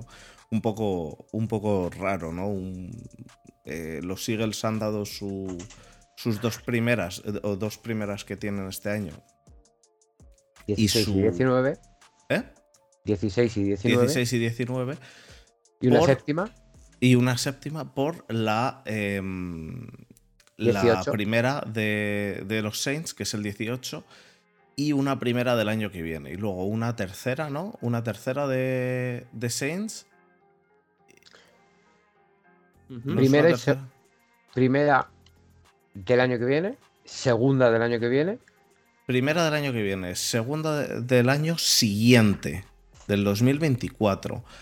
Y de este año el pick 18, 101 y 237. El 101 yo creo que es una tercera ronda de este año. Entonces, ¿quién creéis que sale ganando de este trade? Para mí es un claro, los Saints van con todo este año, se la juegan con Winston y, van con todo y necesitan o quieren esas dos primeras rondas y se dejan la del año que viene para, para o sea, y básicamente han traspasado la ronda primera ronda del año que viene a este año. ¿Quién crees, Santiago, que sale ganando de este trade? Hostia, Filadelfia. Hostia, pero Filadelfia de una forma extraordinaria. Es decir, Filadelfia sigue teniendo dos primeras rondas, no va a tener que pagar tres primeras rondas, por tanto el draft, el draft pool de puta madre. Tienes otra primera el año que viene, que si te sale mal este año el invento del Cubi, tienes dos primeras para subir. Que es, eh, lo leí el otro día en Twitter. No, pero es que tener dos primeras no te asegura subir al 1. Ya bueno, pero es que nadie está hablando de subir al 1. Ya. Pero si te asegura subir al 3 o al 4 o al 5 a por un Cubi, que el año que viene hay talento para ello. Entonces, Philadelphia está en situación de puta madre. Este año va a ser competitivo y el año que viene puedes subir. Y Saints, en algo Saints que es muy loco, yo creo que van a subir más. Es decir, yo creo que han hecho esto para. Ahora tenemos el 16 y el 19. Si hay algún jugador que nos gusta en el 5, en el 6 y en el 7, subimos ya machete y tenemos plaza. Entonces, a mí personalmente me parece que es una buena idea por parte de ambos equipos. Saints, si se creen competitivos ya, que la NFC está como está. Y Eagles, que dicen, este año seguimos teniendo dos primeras rondas, que es la hostia. El año que viene tenemos otras dos primeras. Tenemos este año casi 10 picks. El año que viene casi 12 picks. Y podemos jugar a lo que queramos. Y eso, la relajación que te da a nivel, a nivel deportivo y a nivel de general manager es la hostia. Y, ganas una segunda ronda de 2024 que no. que, que pues bueno, si. No hace daño. Bienvenida sea. A mí Si me no- parece una burrada ¿El qué? lo que ha pagado Nueva Orleans. Para mí, sobre todo, en el momento en el que está, porque si Nueva Orleans paga esto siendo los mm, Rams del año pasado, que son un equipo hecho, incluso los eh, eh, Bucks del año pasado, que son, bueno, aunque los Bucks del año pasado, para el draft que hicieron el año pasado, eh, pagar eso eh, y no pagar nada es, es mejor no pagar nada. Pero, pero que si, es, si eres un equipo casi formado y que te faltan un par de posiciones, eh, pues tener esos dos picks para este año. Pero es que yo no creo que los, que los Saints. Es cierto que el nivel, el nivel de la NFC está, está más bajo que el de la AFC con todos los cambios de quarterbacks que ha habido Sí, este pero, año. pero, pero, pero- por mucho que tú vayas a que, que la NFC haya bajado, eh, Nueva Orleans eh, no tiene equipo. Estás, no está Son Payton, vamos a empezar desde ahí. Eh, hipotecas tu primera del año que viene, ¿Correcto? tu segunda del siguiente, por dos Correcto. picks que no son ni top 15. Por dos picks que no son ni top 15 y con un quarterback dudoso, porque como mínimo es dudo- ha sido dudoso. No, ha Y con, jugado, y ha con jugado menos, bien los, con los- menos 8 mil millones de cap. Y con, y con un montón de cap negativo para el año que viene, que ya lo, hablamos- lo hablamos la semana pasada, que sí que estás... eh, eh, eh, pero es que ese cap negativo lo arreglas teniendo rondas de draft. Y en este Exacto. draft, y en este draft salen perdiendo una. Así que, o sea, en Y este es que-. Eh, Es que además aquí con este tema de Saints pasa lo mismo que con Rams, que con Tampa, sobre todo con Tampa y con Rams, que jugamos a hacernos trampas a nosotros mismos. Es decir, porque ahora los Saints llevan unos años que no pillan a prácticamente nadie en draft. Es decir, que se quedan con 3, 4, 5 picks. Con 3, 4, 5 picks entre los 100 primeros, que todos son tíos que hacen roster y que luego se convierten en relevantes. Si miramos ahora el roster de Rams, por ejemplo, que es algo que mucha gente se olvida de sus jugadores élite, el 80%, bueno, sus jugadores relevantes, el 80% son jugadores que son suyos. Suyos drafteados que llevan en la franquicia toda la vida. Cooper Cup es suyo, eh, Havenstein, eh, no sé si es suyo, pero lleva tropeciendo. No, Havenstein no es suyo, Havenstein estuvo fuera. Pero es suyo, Akers, mm, Stafford no, pero tuvo una Goff con el que llegaron a Super Bowl. En la defensiva, Aaron Donald, que es el mejor jugador de la liga, con una distancia sideral sobre el segundo, y me da igual quién sea el segundo, también es, es propio. Es decir, el draft es muy importante, solo que hay equipos y hay gerencias que son inteligentes y dicen, si a mí se me pone alguien por delante, si se me pone Brady por delante, me chupa, con de expresión, pero tres pingas, tener tres primeras rondas que se me han puesto Brady por delante. Es decir, al final el draft es... Mm, no exactamente. Ese es el problema, que no exactamente. Pero literalmente es eso. Si a mí se me pone el mejor jugador de la liga en su posición a precio de draft, yo me limpio las manos, le pillo y me voy a otra cosa. Pero si no se me pone el mejor jugador de la liga, uso el draft. Pero yo creo que ¿Cuál este fue, formato. cuál fue que- el precio de Ramsey? Toma, sí. el precio de Ramsey ¿Dos primeras y una tercera? Creo que sí, creo que fueron. Es que no sé si fueron dos primeras y una tercera, o una primera, una segunda y una tercera. Es que, es que esos son los años de mierda de los Jaguars donde de repente traspasan todo como Sí. si fueran un cash converters. Sí. Entonces, eso es lo que tengo. Eh, Eso, eso lo, hemos, lo hemos vivido con más cuarta. equipos. Dos ¿eh? Lo, hemos vivido, lo hemos vivido con, con Texans que han traspasado todo como si fuera cash converters, menos a Deshaun Watson. Es que, nada, es que es que es la hostia. Es que, es que además, es que además tienes aquí a, pues a uno de los mayores seguidores de Browns de España que, que en el fondo eso quiere decir que le gustaba mus- muchísimo ver el draft sin pick de primera ronda. Eh, eh, yo, sin para pick de mí, yo- primera ronda. Yo siempre, siempre lo he dicho y siempre lo diré, para mí el proceso pre-draft para mí es probablemente el mejor, la mejor época del año. Yo estoy de acuerdo. Para mí, Es lo la más mejor, divertido. para mí la mejor eh, época el- del año es, es aún así los playoffs. Y me gusta el proceso pre-draft. Pero El- los para playoffs. mí, eh, el 99% de los equipos eh, en el proceso pre-draft están ilusionados. El año Mm. que viene ya verás, vamos a coger a este y, y ya verás y A ver, que sí. el que año sí. que viene vamos a ser competitivos, el año que viene vamos a soñar. En playoff, en playoff literalmente hay 12 franquicias, ahora 14. Ya. Felices. Y otras 16 que se están lamiendo las heridas y pensando, eh, me Ya, pero- es que me falta tal, es que cual. El mes de enero es muy duro. No. Tú como eres de un equipo que ha tenido un entrenador campeón de la Super Bowl, lo ves vacilando. Cuando no tengáis a Tomlin y haga frío en Pittsburgh, será distinto. Pero como tienes ¿Cómo- a Tomlin ahí que te mete todos ¿Cómo los años en enero, sabía, ¿Cómo sabía. Cómo lo sabía que ibas a, a colarla? ¿Cómo lo sabía? Digo, a ver, a ver cuándo cuela a Tomlin. Y yo no he dicho nada, ¿eh? Yo no he dicho nada. Tomlin dimisión. Sea como sea, esto, eh, el- eh, para mí el- el- los playoffs me gustan porque eh, lo veo, em, bueno, si está mi equipo, obviamente, lo veo contentísimo y, y- y con ganas de que gane mi equipo. Este año yo quería que ganase Steelers, obviamente, no iba a ganar, pero, pero yo quería que ganase. Pero, pero no, cuando... como, como cuando Muti, los- que dice que para hacer el ridículo en Wildcard que prefiere que no entrar en playoff. Bueno, porque Muti, porque Muti es, es Muti. a mí, a mí esta gente, a mí esta gente, como se diría, hablando mal una vez más, lo siento, pero estos modelos de nada, yo en playoff solo entro si voy al VIP, si voy a la Super Bowl, a mí esta gente no, ¿eh? sospechen de esta gente. Nada, nada. A lo los mejor- playoffs se va a pegar, a pegarte el embarro con el equipo que sea Eh, en la exacto. wildcard. Exacto. Si- vamos, para mí ver, ver, un, ver a tu equipo jugar en playoffs me parece que es eh, algo maravilloso. Y yo, me- me- si me despierto a las 6, me da igual quedarme hasta las 5 de la mañana viendo NFL y hablando con Tomás y eh, mandándole mensajes de tweets. Eh, yo lo disfruto muchísimo.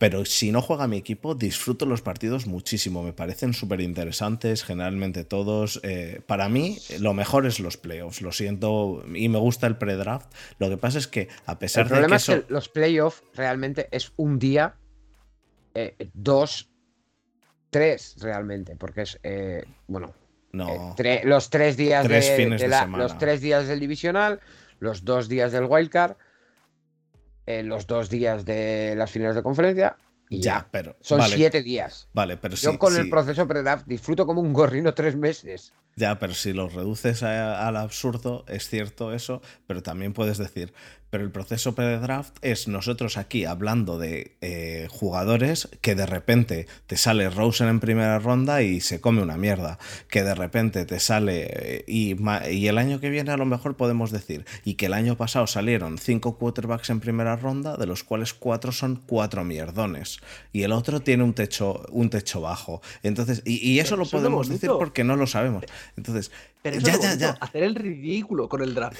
No, no, eso, eso ya lo sé. Eh, pero yo lo A que ver si quiero te crees decir, que somos draftólogos. yo lo que quiero decir es que para mí el, el draft me gusta mucho. De hecho, seguramente pusiese el draft como lo segundo mejor. Pero para mí en los playoffs, vamos, para mí la jornada de, de divisionales es mm, lo mejor que hay. Lo mejor que hay en el año.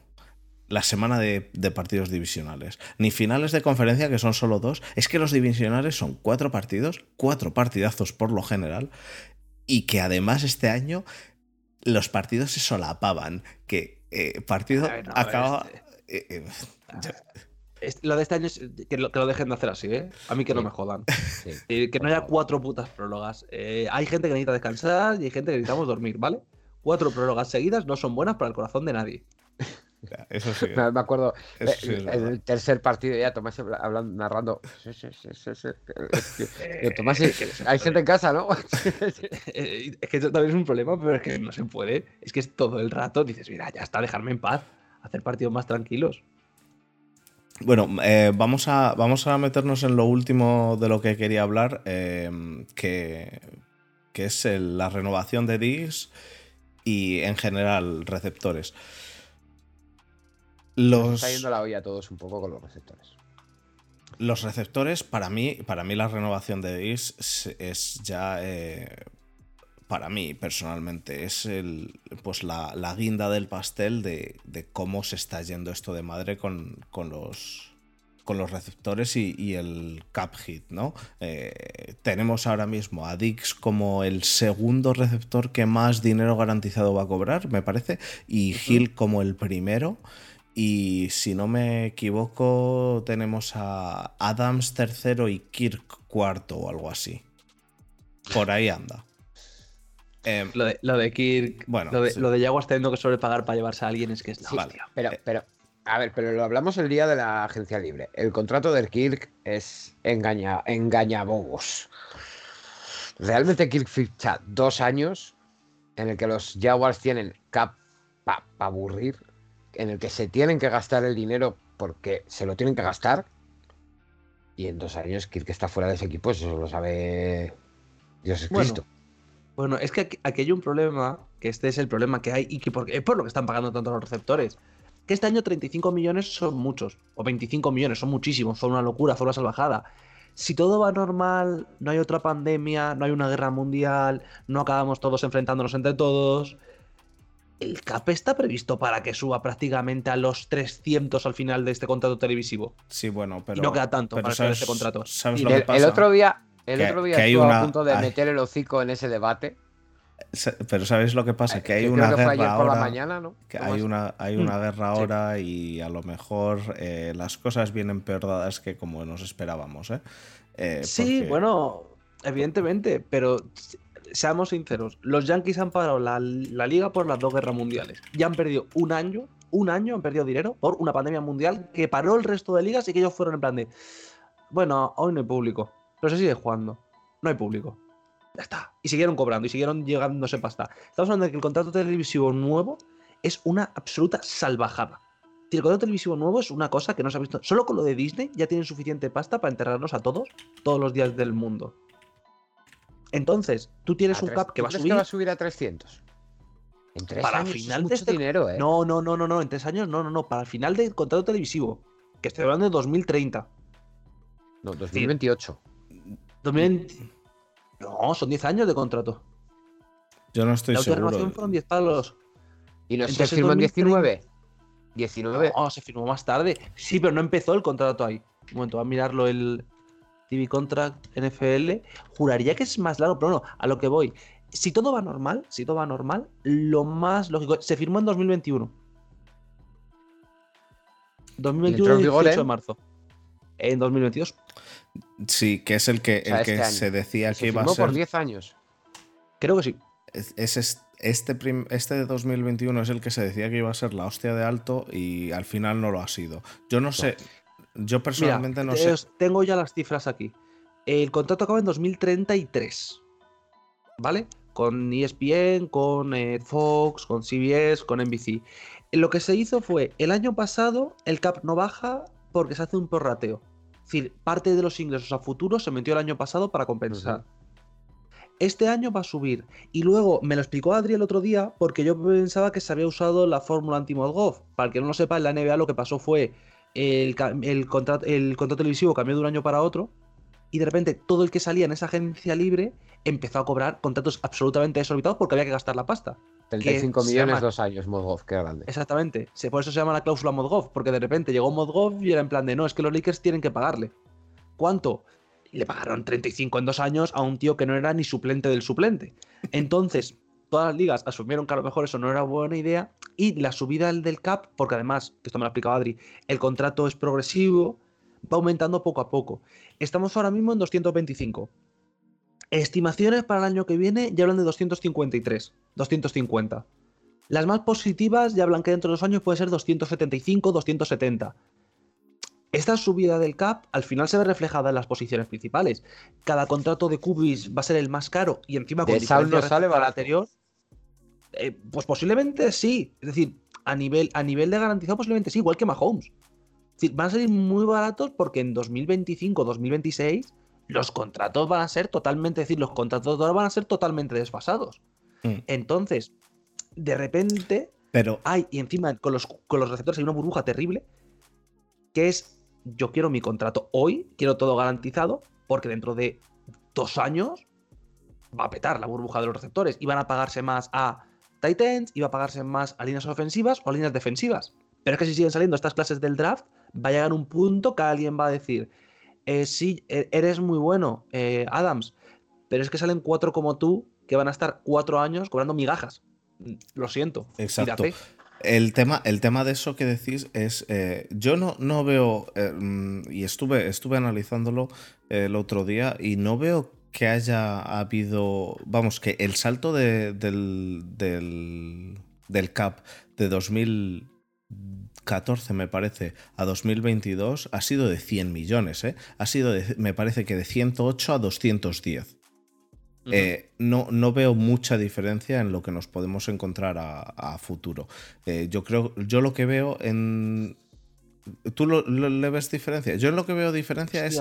Yo en lo que veo diferencia es en que eh, el- los números de. o el sueldo de los, de los jugadores que vienen del draft sigue siendo bajo. Bajo para 108, bajo para 210 y bajo para 270 si suben 5 años a 200 o en 4 años a 270.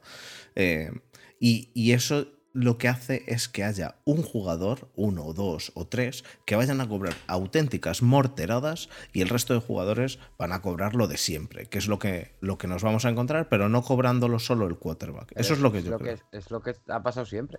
Ya, Hmm. eh, pero siempre era pero el cuidado. quarterback y el left tackle. Ahora vamos a encontrarnos más con receptores, con...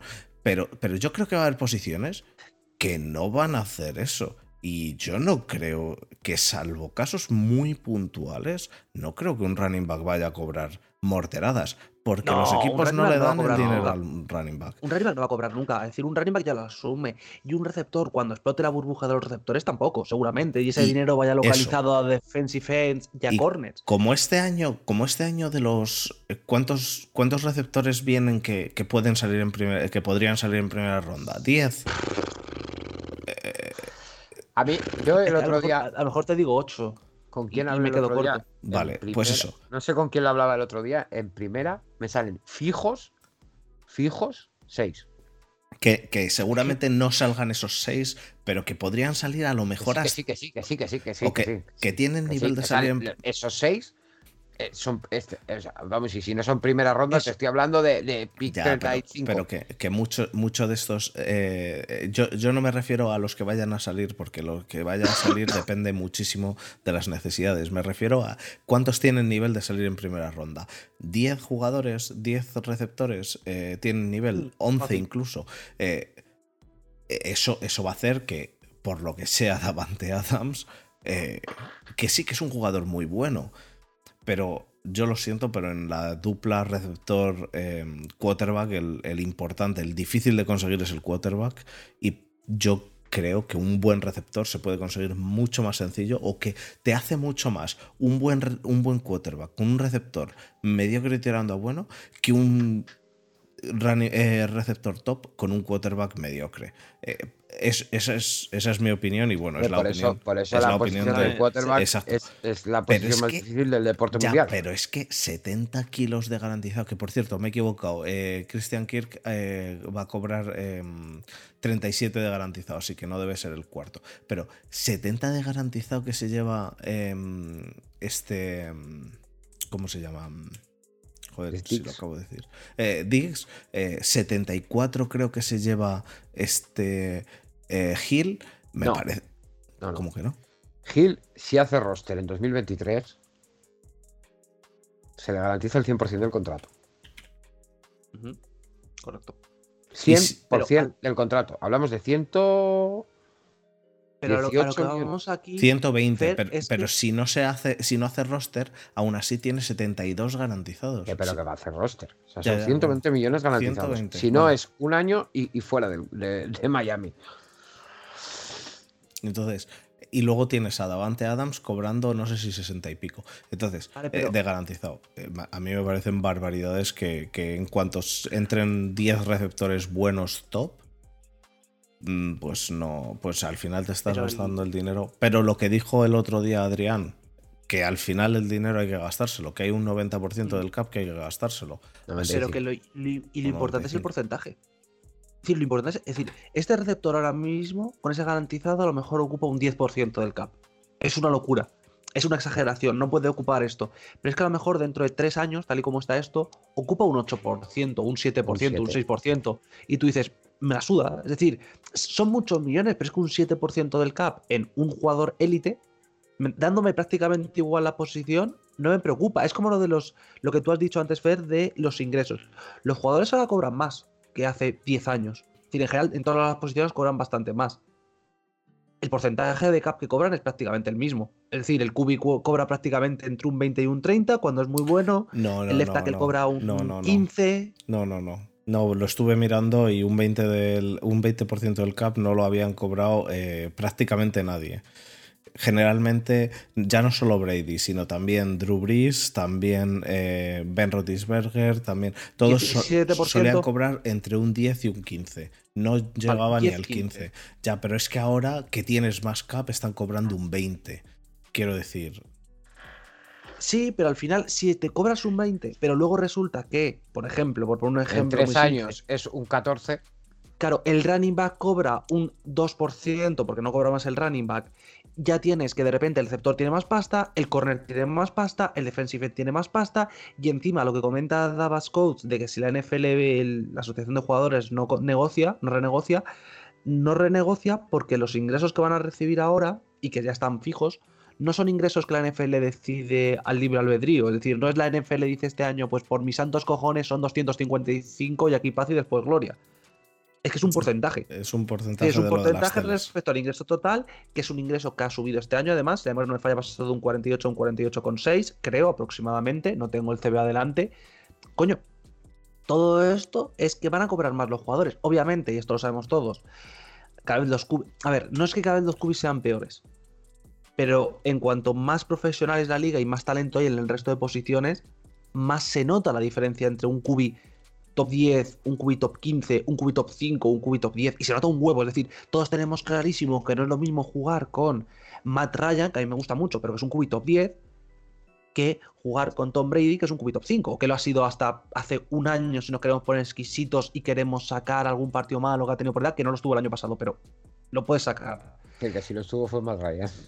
Por- exactamente. Pero de repente es tener un cubi top 5 vale un 20% del cap. ¿Por qué? Porque la diferencia entre un, un wide receiver 5 y un wide receiver 10, un edge 5, un edge 10, un cornerback 5, un cornerback 10, cualquier otra posición en comparación con tener un cubi top 5, top 10, es muy, muy superior. Y sobre todo, y esto es evidente, hay mucha gente que dice que no.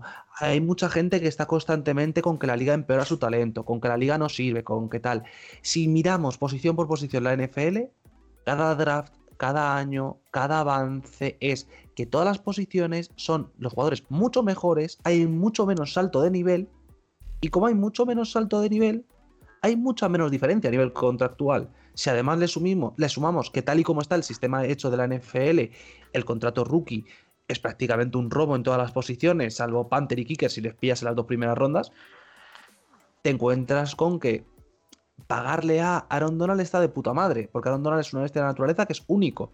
Ya. Pero si no te llamas Aaron Donald y eres el tercer defensive tackle, te encuentras con que el décimo defensive tackle está a lo mejor en contrato rookie cobrando un tercio y que el pavo hace la misma producción. Entonces tú dices, lo siento mucho, mm, e- eres muy bueno, eres súper guapo, súper bonito, pero es que este pavo va a jugarme por la mitad de pasta y me va a hacer lo mismo. Chao. Sí, sí, sí.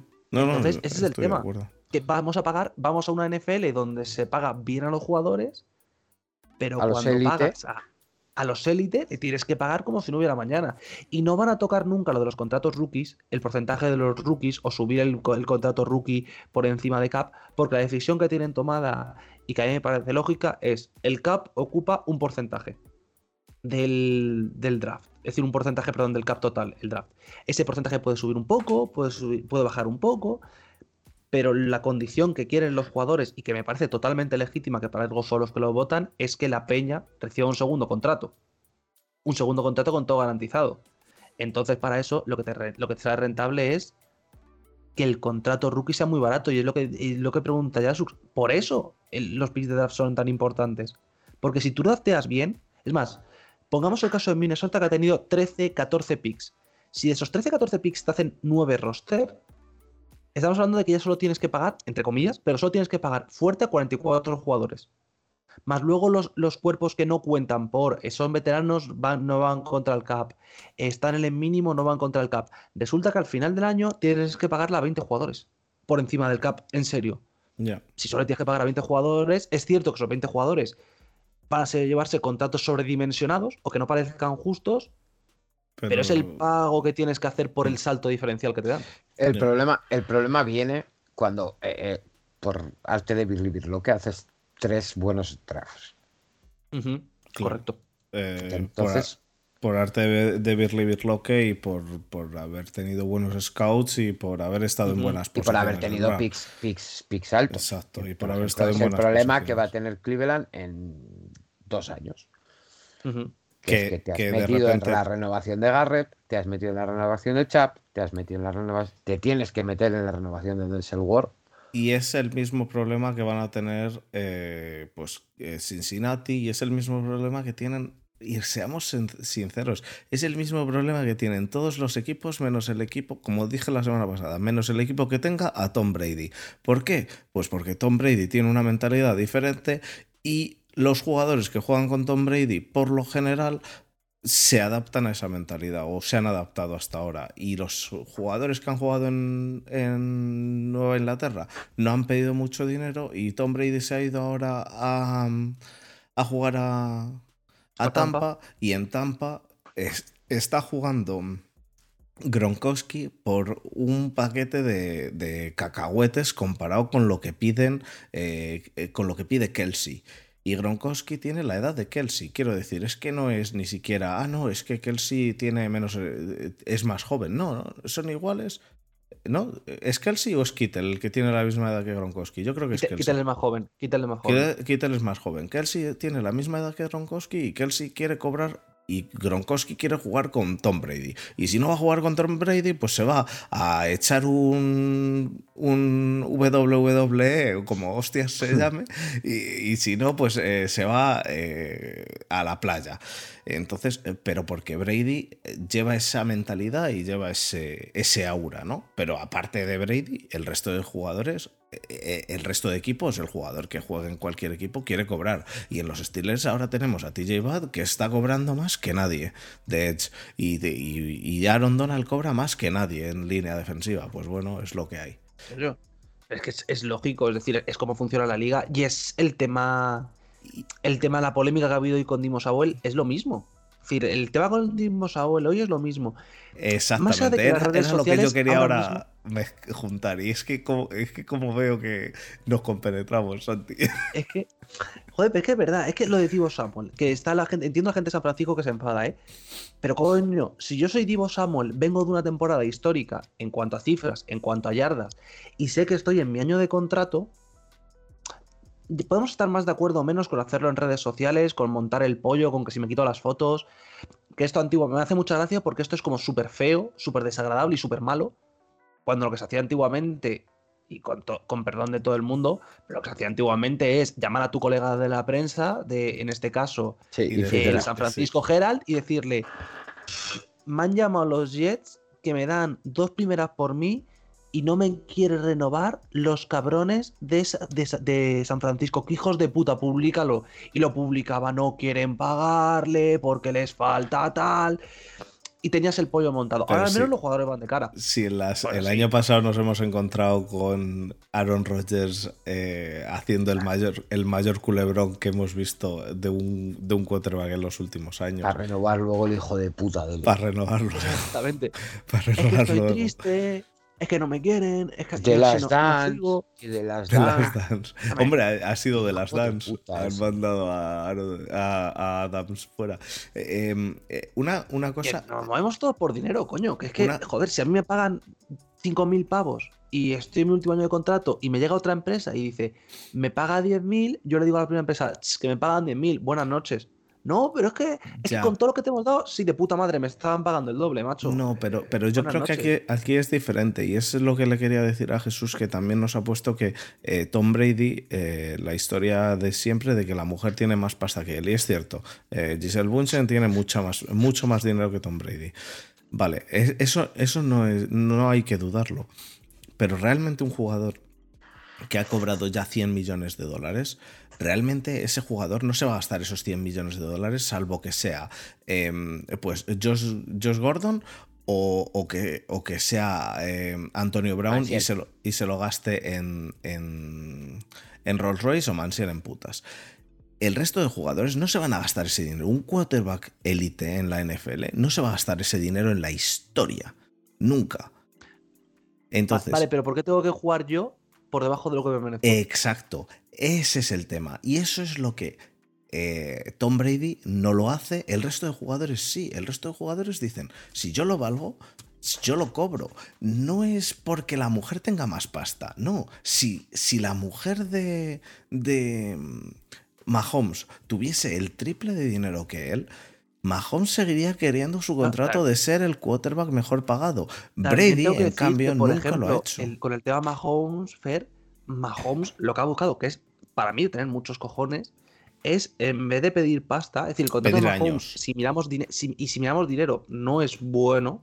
Y si miramos años tampoco es bueno, porque a partir del quinto año es un poco. Si Kansas quisiera cortarle o Mahomes se muere, se jode, ya está. Pero básicamente es un contrato donde lo que ha pedido es parte de ownership. Que es la primera vez en la historia que alguien va y dice, "Ch, yo me quiero quedar aquí, por tanto quiero mi porcentaje de la franquicia.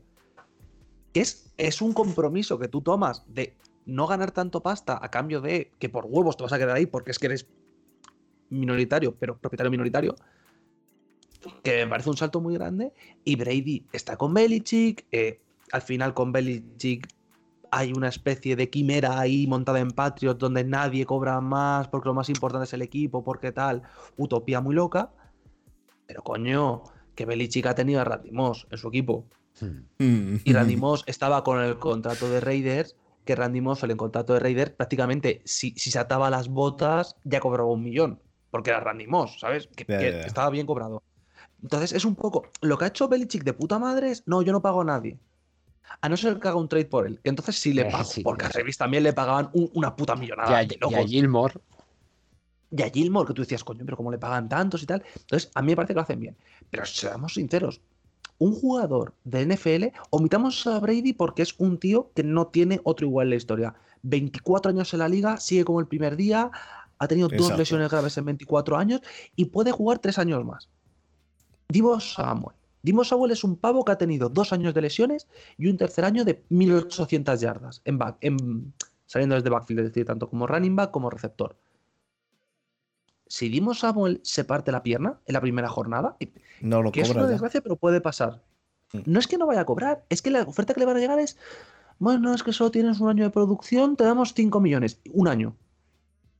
Yo soy Dimo Samuel y digo, mira, hay una mierda. Yo el año pasado te hice 1800 yardas, Sí, sí, sí, sí. yo No, quiero sí, estoy de cobrar en condiciones. Estoy de acuerdo. Yo lo que quería decir es que, es que el tema de querer cobrar no depende tanto de su situación personal, sino que no, Brady no, no. es así porque es así, porque es Brady, y el resto de jugadores, da igual la mujer que tengan, da igual el dinero que tengan, da igual todo, que lo que quieren es cobrar más que el resto. Ha habido quarterbacks los cuales no les ha importado no cobrar tanto, y entre ellos es- está Rotisberger, que nunca ha cobrado tantísimo como otros quarterbacks, es cierto. Pero quarterback que gana mucho quarterback que quiere dinero. Y eso ha pasado siempre y va a seguir pasando. Eh, lo que pasa es que ha pasado siempre en el puesto de quarterback y ahora lo estamos viendo en más puestos, en más posiciones y lo veremos en más según, pues como has dicho, según suba el draft, el, el cap, pues habrá más El jugadores que, que se el lo puedan problema es que esos, esos receptores, el problema que están teniendo es que eh, las clases que están viniendo Son Ya, muy ya, ya. buenas. Son, Ya, son bueno. muy buenas. Y, y antes para conseguir un receptor que te hiciese eh, labor de receptor 1, ta, ta, te salía uno en primera, uf, dos un año bueno. Pero es que ahora eh, Ya, ya, tienes ya, el pero- pasado con, con Chase, con Waddell, con Devonta.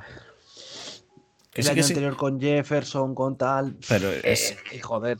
pero es lo que este, hay. este abajo. año, y este año que ya viene lo que viene, Pero es la naturaleza de esto. Y ahora ha habido jugadores que, han de- que se han ido por contratos de mucho dinero teniendo estos, estos eh, receptores. Pues bueno, ya está. Eh, cada equipo se decide en, eh, en qué gastarse su dinero. Pues Sí, yo sí. me, pa- me parece bien.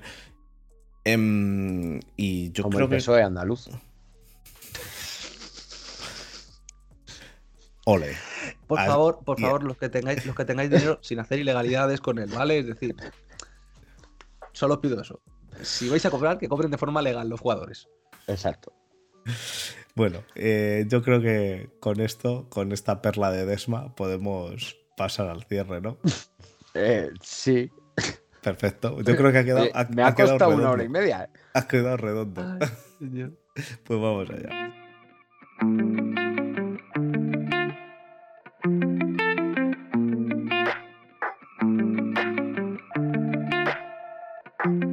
Chicos, pues eh, muchísimas gracias por estar una semanita más aquí con nosotros. Gracias Desma por, por haber hecho hueco esta semana que no sé qué tenías que me dijiste que no grababas, pero al final aquí Pero dando el si callo. era- Si era el martes. Ah, no, el martes ya no es. El martes, el martes fue la semana pasada porque yo el miércoles volaba. Eh, gracias, Santiago, por haber estado con nosotros esta semana. Eh, Desma, le podemos hacer un trade a- al Capologist eh, Santiago por Muti y, y ¿Sí? que se vaya Muti para allá. Eh, No. eh, has empezado ya, ¿no? Enhorabuena, enhorabuena por, por el fichaje del Capologist, que, que bueno, son amigos y, y nos tienen en su, en su fantasy, en tu- su fantasy VIP. A ver, a ver si, a ver si, mm, hostia, se ha ido la luz, perdón. Em, da igual. No, o sea, se ha ido la luz esta porque se le ha, se le ha acabado la batería. Tiro con lo que hay. Eh, no, em, pero en serio, mu- mucha- muchas felicidades por el, por el fichaje. Esperemos que, que lo disfrutes.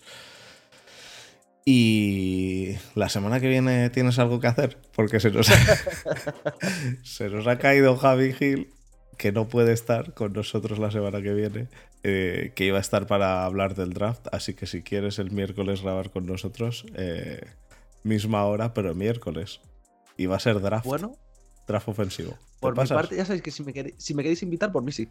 Yo como siempre. Pues yo creo que yo creo que ya lo tenemos. ya, le ten- Ya le hemos liado. Ya está. Eh, perfecto. Pues la semana que viene tenemos a, a Tomasi para draft ofensivo y la semana siguiente para draft defensivo si quiere estar también. Eh, es, que, es que Javi no puede estar en ninguno. ¿Quieres venir al mob? Toma así. Eh, uf, otra vez, otra vez Mox, no, por favor. Te, te podemos dar, te, te podemos dar un contrato, pero nosotros pagamos cero, cero euros. Eh, no quiero hacer muchas bromas sobre situaciones contractuales porque pueden ir en mi contra, pero lo estás diciendo como si no estuviera acostumbrado a ese contrato. También te digo, Fer, es decir, Tomás y cotiza, cabrón. bueno, eh, joder, macho, a ver si empezamos, ¿no? A ver si empezamos. A ver si empezamos dentro de poquito. Para No, que bueno. lo último que tenga Tomás y nómina, pagarle, cabrones. eso, eso, pagadle, que, Que que- se le ocurra. que se le ocurra eso. Nosotros no, no le pagamos, pero el resto sí, por favor. no, pero eh, no, pero, eh, si eh, la semana que viene si quieres sí. estar, si quieres estar, perfecto, porque teníamos Si, ya graba- si grabáis el miércoles, el sí. miércoles. Si grabáis más tarde, va a ser difícil porque nos toca narrar en, en Gijón, y ahí ya sí que se complica un poco más la cosa, pero el miércoles debería sin problema. El miércoles, salvo que me vuelva a poner malo, ya no sé qué enfermedad me puede tocar, eh, porque ya pasa el COVID y una gripe catarro, porque debe, debe haber sido un catarro y estoy mejor. Estoy tosiendo, aunque muteo el micrófono, pero estoy tosiendo. Eh, Fer, que- solo te quiero decir una cosa, te queda una semana de esta mierda.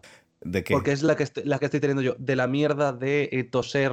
eh, no, ya no estoy tan mal como un día, es una, es una semana entera Perfecto. de estar con esta Pues- sensación de mierda, es horrible. Pues entonces se me acaba el martes, así que el miércoles grabamos. bueno, pues eso, miércoles que viene, misma hora, eh, es- grabaremos eh, draft ofensivo. Eh, hablaremos de tres jugadores, eh, de los tres mejores de, Bueno, de cada hablaremos posición. realmente de los jugadores que eh, yo decida. Hablaremos de tres de cada posición. Y si quieres, te, si quieres te dejo cinco, de, cinco receptores. ¿Qué quieres? ¿Que no hablemos de ningún running back? Porque como no va a salir ninguno en primera, no hablamos de ningún running back. Es absurdo eso. Habrá que hablar de Kenneth Walker igual, pero. Exacto. Que- que Tres veo que a lo mejor, de cada creo que a lo mejor de Cubis es donde está el problema. O de Sí. Titans. Ahí Bueno. es donde está el problema, vamos bien. Vamos a hablar de tres porque si no, no, no se graba y ya está, Desma. Porque esto es, una, esto es una democracia en la que yo mando y ya está.